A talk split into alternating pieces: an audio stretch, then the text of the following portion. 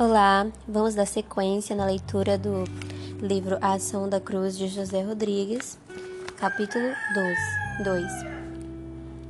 Quando se perde a riqueza, nada se perde. Quando se perde a saúde, perde-se alguma coisa, mas quando se perde o caráter, perde-se tudo. Título: Alguns conceitos fundamentais. Todos os dias, de uma forma ou de outra, manifestamos traços inconfundíveis de nosso caráter. Mesmo um comportamento aparentemente sem nenhum significado pode, de maneira precisa, descrever traços profundos de nosso interior.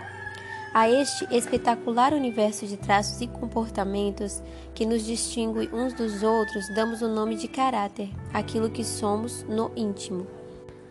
Neste capítulo, listaremos uma série de conceitos a respeito da formação do caráter do ser humano. Top alicerce, alicerce do caráter. Já vimos que o caráter é um grupo de valores que governam o comportamento humano.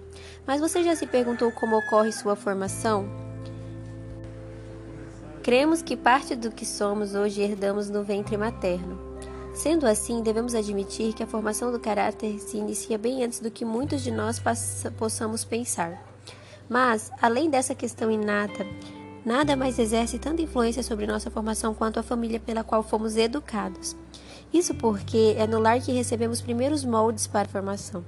Esses traços nos acompanharão por toda a vida e são eles que deline delineiam quem de fato seremos. Portanto, o desenvolvimento do caráter começa a partir das primeiras influências que recebemos durante a infância. Tópico: um alicerce sólido. Nosso caráter se forma a partir dos modelos que imitamos na infância. Portanto, não podemos pensar numa boa formação ética e moral sem contar com a presença de bons modelos no lar. Leite, roupinhas de bebê e um quarto com cores suaves são importantes, mas não formarão o caráter do seu filho. Além desses cuidados, uma criança, para desenvolver uma saúde emocional equilibrada, precisa ter o acompanhamento dos pais. Isso é indispensável. Se você não acompanha o crescimento de seus filhos, nada mais do que você faça tem importância, dizia Jacqueline Kennedy referindo-se à educação dos filhos. Se possível, nos primeiros seis anos de vida de seus filhos, evite que eles cresçam sob o cuidado de empregados domésticos. Outra medida importante para garantir a solidez do caráter dos, fi dos, filhos é desligar a televisão de sua casa, ou, pelo menos, supervisionar rigorosamente o seu uso. É lamentável sabermos que os primeiros modelos em muitos lares cristãos provém de personagens, televisivos, modelos esses, na maioria dos casos, impróprios para a formação de um caráter sólido. Para garantir um alicerce sólido, a criança deve ser acompanhada por três procedimentos fundamentais: o exemplo, os hábitos e o ensino. Os exemplos e hábitos são procedimentos entrelaçados. Os hábitos devem vir antes dos princípios. Os princípios só poderão ser transmitidos à criança através dos exemplos, visto que os pequeninos só aprendem por meio da imitação. Daí a importância de bons exemplos no lar. Tópico: A herança de caráter.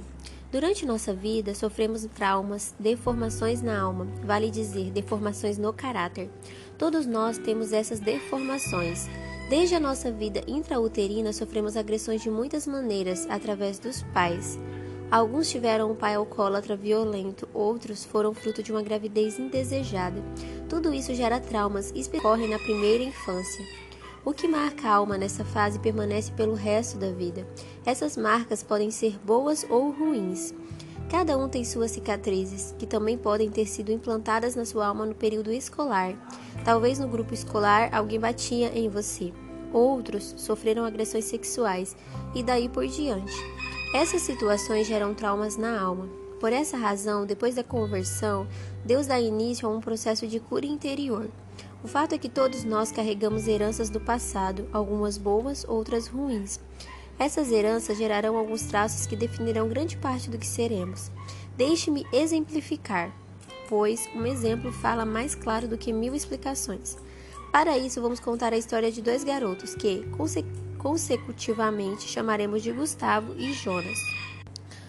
Gustavo, desde o ventre de sua mãe, recebeu toda a atenção necessária para desenvolver-se adequadamente como um ser humano.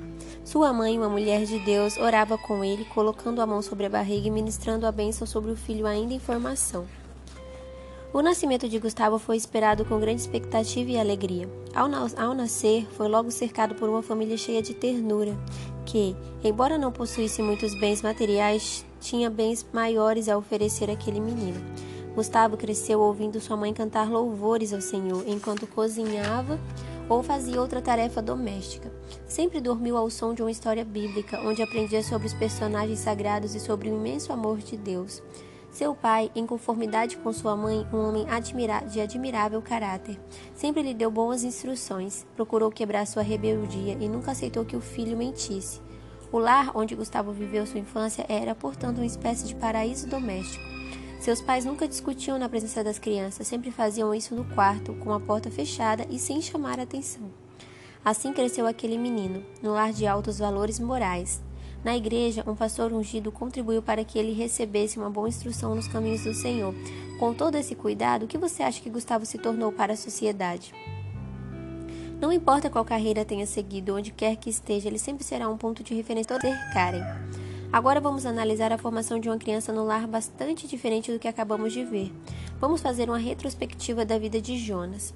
Jonas nunca soube ao certo o que é ser amado. Seu nascimento foi indesejado. Sua mãe tentou abortá-lo. Quando nasceu, encontrou um lar terrível. Sua mãe fumava muito, seu pai era alcoólatra e não convivia com eles na casa. A família se, se desintegrou cedo, devido às frequentes brigas entre os pais.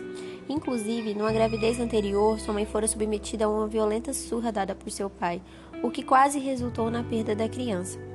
Num determinado dia, o pai de Jonas apareceu furioso na casa onde ele morava com mais de três irmãos. E, após ter discutido bastante com sua mãe, espancou duas das crianças que não paravam de chorar. Toda aquela turbulência deixou marcas inesquecíveis na vida de Jonas. Na escola, Jonas nunca obteve boas notas. Além disso, tornou-se um menino extremamente violento, geralmente envolvido em brigas. Desde cedo, aprendeu a mentir com facilidade e, em seguida, a praticar pequenos furtos nos armazéns da redondeza. O garoto cresceu, mas nunca conseguiu arrumar um bom emprego. Não demorou muito e passou a usar drogas. Mais tarde, tornou-se traficante e, alguns anos depois, foi morto pela polícia. Como vimos no paralelo acima, a, a soma das influências que obtemos no lar normalmente define nosso destino na sociedade. Alguns conseguem escarpar dando a volta por cima. Esses encontram pessoas ou eventualidades que os ajudam a cultivar novas perspectivas de vida. Alguns, por exemplo, recebem a Jesus e com o tempo superam os traumas da infância, passando a viver vidas diferentes. Mas a grande maioria acaba mesmo condenada às más heranças adquiridas na infância. Quando falamos em caráter, personalidade, temperamento e outras palavras que seguem essa linha, é fácil fazer uma enorme confusão entre os significados desses nomes. Por essa razão, daremos a seguir uma palavra de definição para esclarecermos algumas dessas características ao leitor. Existem seis aspectos que caracterizam a individualidade de cada ser humano, a saber, personalidade, temperamento, talento, caráter, dons e o fruto do Espírito Santo. Ressaltando que os dois últimos aspectos, os dons e os frutos do Espírito Santo, só se manifestam na vida do homem após sua conversão, né? Entendido isto, vamos prosseguir nas definições. Temperamento. A alma humana se manifestar-se-á dependendo do temperamento que cada um possua. Temperamento é uma condição natural que cada indivíduo traz do berço e utiliza como forma de manifestar-se na sociedade onde vive. Ou seja, nossas reações são efetuadas dependendo do temperamento que possuímos. Isso pode ser claramente percebido nas relações humanas. Algumas pessoas são mais reservadas, tímidas, ao passo que outras são mais acessíveis. Alguns gostam de estar envolvidos em atividades agitadas, outros preferem desfrutar do doce dedilhado de um violão. violão. Até mesmo a opção musical depende do temperamento que cada um possui. Há pessoas que optam por canções que tragam em seu ritmo alguma coisa que as façam vibrar, mas, a, mas outras não dispensam a suavidade de uma música clássica, ou pelo menos menos agitada. Enfim, é a maneira que nos distingue como seres semelhantes, contudo diferentes em alguns aspectos. Algo mais precisa ser dito acerca do temperamento. Com base em longos estudos e constantes investigações sobre o comportamento humano, um estudioso grego chamado Galeno classificou esses temperamentos em quatro espécies: colérico, sanguíneo, fleumático e melancólico. Embora a psicologia moderna tenha criado novos conceitos acerca do comportamento humano, devemos admitir que a classificação desse estudo é bastante razoável, pois define bem como as pessoas se comportam no meio onde vivem. Vamos investigar um pouco as particularidades de cada um desses temperamentos. O colérico é aquela pessoa que geralmente age sem refletir, do tipo que não perde tempo com planejamentos. O colérico é bem generalizado e mais superficial. O que ele quer ver mesmo é ação e resultados. Qualquer atraso pode lhe ferver os nervos. Possuem inigualáveis tendências à liderança, além de ser decididos e corajosos. Essas formidáveis características, contudo, podem surtir efeito negativo caso sejam levadas ao extremo. O sanguíneo. Os sanguíneos falam o tempo todo, costumam ser aquelas pessoas que sempre dão início às atividades, mas que raramente as concluem. O sanguíneo é precipitado, mas possui um bom coração. O fleumático. O comportamento influenciado por esse temperamento faz da pessoa um ser contemplativo, meticuloso e econômico. Pessoas assim geralmente falam na hora certa e também são ótimas para contar piada. O melancólico. As pessoas com esse comportamento são mais profundas. Às vezes, torna-se difícil compreender o mundo de seu ponto de vista, devido à sua avançada capacidade de, de, analisar e sentir as coisas. Os melancólicos são extremamente detalhistas e, como marca deste temperamento, são dados as lágrimas e lamentações. Também costumam ter uma visão pessimista da vida. Ficou explícito que cada temperamento tem seu lado positivo e negativo, e por mais que se tente forçar vantagem sobre as qualidades de um deles, nenhum se sobressai ao outro. Todos possuem pontos positivos e negativos. Na verdade, esses temperamentos se completam. Uma ilustração importante. Não sei se li ou ouvi essa ilustração, mas não poderia deixar de citá-la. Narra-se que em uma determinada casa um descuido, um descuido qualquer deu início a um incêndio. Minutos depois, de algum lugar no interior da casa, ouviu-se gritos agonizantes de uma criança. E agora? Alguém tinha que se habilitar a invadir a casa e salvar a criança, antes que as chamas se espalhasse e consumisse o cômodo onde ela estava. Não demorou muito para que as chamas se expandissem e chamassem a atenção dos moradores daquele quarteirão. Logo, um grupo de curiosos se dirigiu para a frente da casa em chamas. As pessoas não paravam de chegar. De repente, um sanguíneo atravessou a rua em disparada, com a respiração ofegante devido à corrida que o trouxera ali. Chegando no local, gritava em busca de alguém que pudesse fazer alguma coisa. Agitado, ele colocava as mãos sobre a nuca, corria de um lado para o outro, pulava, gritava, mas nada acontecia. Em seguida, chegou o melancólico e, logo após receber a notícia de que havia uma criança no recinto em chamas, começou a chorar. Minutos depois, agora em prantos, desaguava seu, desaguava seu pranto em soluços. Foi quando o fleumático se aproximou. Discretamente tomou partido dos fatos e logo em seguida sugeriu: Calma, pessoal, temos que bolar um plano para tirar essa criança daí, antes que as chamas o alcancem. Nesse interim, um homem em disparada irrompeu no meio da multidão e, sem nenhuma hesitação nem plano prévio, prévio, pulou a mureta da casa, meteu um dos pés na porta, atravessou a sala tomada de fumaça negra e arrancou a criança de lá. Fascinante. Era o colérico. Bem, essa ilustração serve perfeitamente para mostrar como pessoas envolvidas numa mesma situação podem reagir das mais diversas formas a partir dos temperamentos que possuem.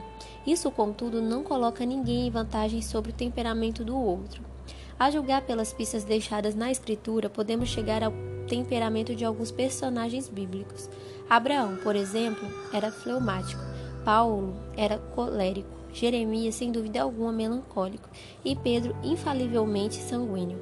Então, nos quatro temperamentos, temos tremendos homens de Deus, mas o que dizer acerca do temperamento do Senhor Jesus? Ao julgar pelo que lemos na Bíblia, notamos que ele mantinha as qualificações de cada temperamento em simétrico equilíbrio. Personalidade. A personalidade é formada por dois ingredientes básicos: raízes hereditárias e traços adquiridos. Por essa razão, é óbvio pensarmos que exista também um lado negativo na personalidade de cada indivíduo, como veremos a seguir.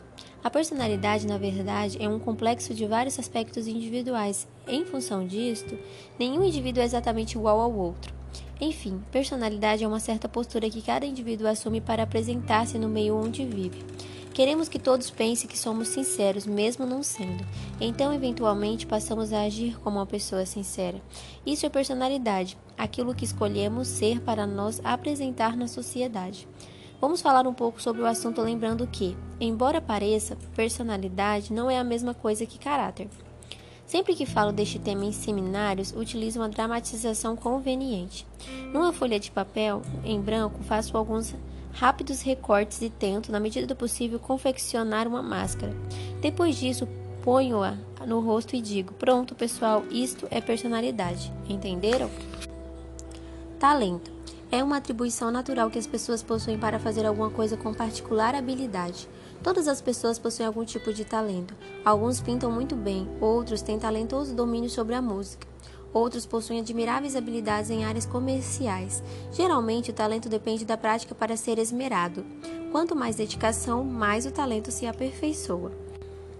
Dom é a capacidade espiritual para exercermos um determinado ministério na casa de Deus. Trata-se de uma capacitação sobrenatural, dada pelo Espírito Santo, que só pode ser concedida após a conversão. Note bem, dom é diferente de talento. Talento é uma aptidão natural, todo mundo possui, ao passo que dom é uma capacitação puramente espiritual. Caráter. O caráter não tem nenhuma ligação imediata com o que fazemos ou deixamos de fazer, mas está profundamente ligado ao que somos no íntimo. Deste modo, podemos simplesmente dizer que caráter é a essência do que somos, é a soma de todas as experiências e influências que recebemos desde a gestação. Fruto do Espírito. É a transformação que o Espírito produz em nós a partir do novo nascimento. É após entrar na posse desse fruto que recebemos a restauração de nosso caráter. O fruto do Espírito abre as portas para que os traços do caráter de Jesus sejam formados em nós. É também nesse processo que passamos a observar a ação da cruz. Muito mais coisas poderiam ser ditas a respeito das diversas características do temperamento humano, mas até aqui abordamos o básico e o suficiente para seguirmos em nossa análise. Como o leitor pode perceber, analisando do ponto de vista natural, traçamos algumas considerações básicas sobre a formação de um indivíduo. Agora daremos sequências a essas considerações, fazendo uma avaliação geral do estado em que se encontra o caráter humano. Analisando o caráter humano. A desintegração do caráter humano tem se multiplicado grandemente entre as gerações. Podemos adiantar que, à medida que nos aproximarmos do fim, o nível moral das pessoas tornar-se-á cada vez mais diluído em todo o mundo, como uma gigantesca bola de neve rumo ao precipício. Em nossa geração, contudo, parece-me que essa desintegração tem crescido mais do que em todos os tempos. No entanto, em meio a toda essa deformidade moral, cabe-nos uma, vali uma valiosa pergunta de reflexão. Será que a igreja atuou para melhorar este quadro ou também tem sido atingida pelas mesmas influências? Eu diria que, em certos aspectos, a igreja tem cumprido seu papel, sem dúvida alguma. O mundo estaria num caos muito mais turbulento se a igreja não estivesse mais atuante aqui. Mas, por outro lado, diria também que temos contribuído muito menos do que realmente deveríamos. Hoje, talvez, o maior problema das igrejas evangélicas, não apenas entre seus membros, mas em especial na sua liderança, seja a carência de pessoas com caráter semelhante ao do Senhor Jesus. Nota-se que virtudes como sinceridade, fidelidade, retidão e integridade, palavras que no passado foram estigmas da cristandade, hoje não passam de horizontes distantes da vida de milhares de cristãos modernos. Devemos reconhecer que, até o presente momento, pouca coisa tem sido escrita e muito menos atenção tem sido dada acerca da formação do caráter cristão. Em muitos púlpitos do segmento evangélico já não existe mais espaço para mensagens que confrontem o pecado e abram portas para a restauração. Muitas pessoas chegam e por isso chegam e, por serem famosas ou gozarem de certa popularidade na sociedade, passam a dar seus testemunhos sem nenhuma credencial de verdadeira regeneração. Aliás, este tem sido um dos pontos negativos do crescimento da igreja em nossos dias. Hoje, estamos imediatamente mais preocupados em lotar templos cada vez maiores e mais suntuosos do que lidar com a formação de pessoas novas convertidas. Que a multiplicação aconteça, lógico, este é o método de Deus para o crescimento do seu povo na terra. No livro de Atos, a igreja alcançou o mundo a partir desses pilares. Por outro lado, não podemos fazer vista grossa ao descaso que, tem, que se tem observado na formação do caráter cristão. Eu tenho viajado bastante e no decorrer dessa caminhada tenho tomado conhecimento de fatos simplesmente inacreditáveis no meio do povo evangélico. A cada dia, escândalos envolvendo evangélicos e principalmente pastores vêm se tornando cada vez mais comuns. Com esse procedimento, temos nos assemelhado a Sardes, uma das sete igrejas da Ásia, ou a Laodiceia, uma igreja rica, famosa e aparentemente viva, mas que, à luz dos olhos de Cristo, jazia morta aos pés da mediocridade. Conheço as tuas obras, que tens nome de, de que vives e estás morto. Apocalipse 3:1. Conheço as tuas obras, que nem és frio nem quente. Quem dera fosses frio ou quente, assim, porque é assim, porque és morno e nem és quente nem frio, estou a ponto de vomitar-te da minha boca. Pois dizes: Estou rico e abastado e não preciso de coisa alguma, e nem sabes que tu és infeliz, sim, miserável, pobre, cego e nu. Apocalipse 3, do 15 ao 17.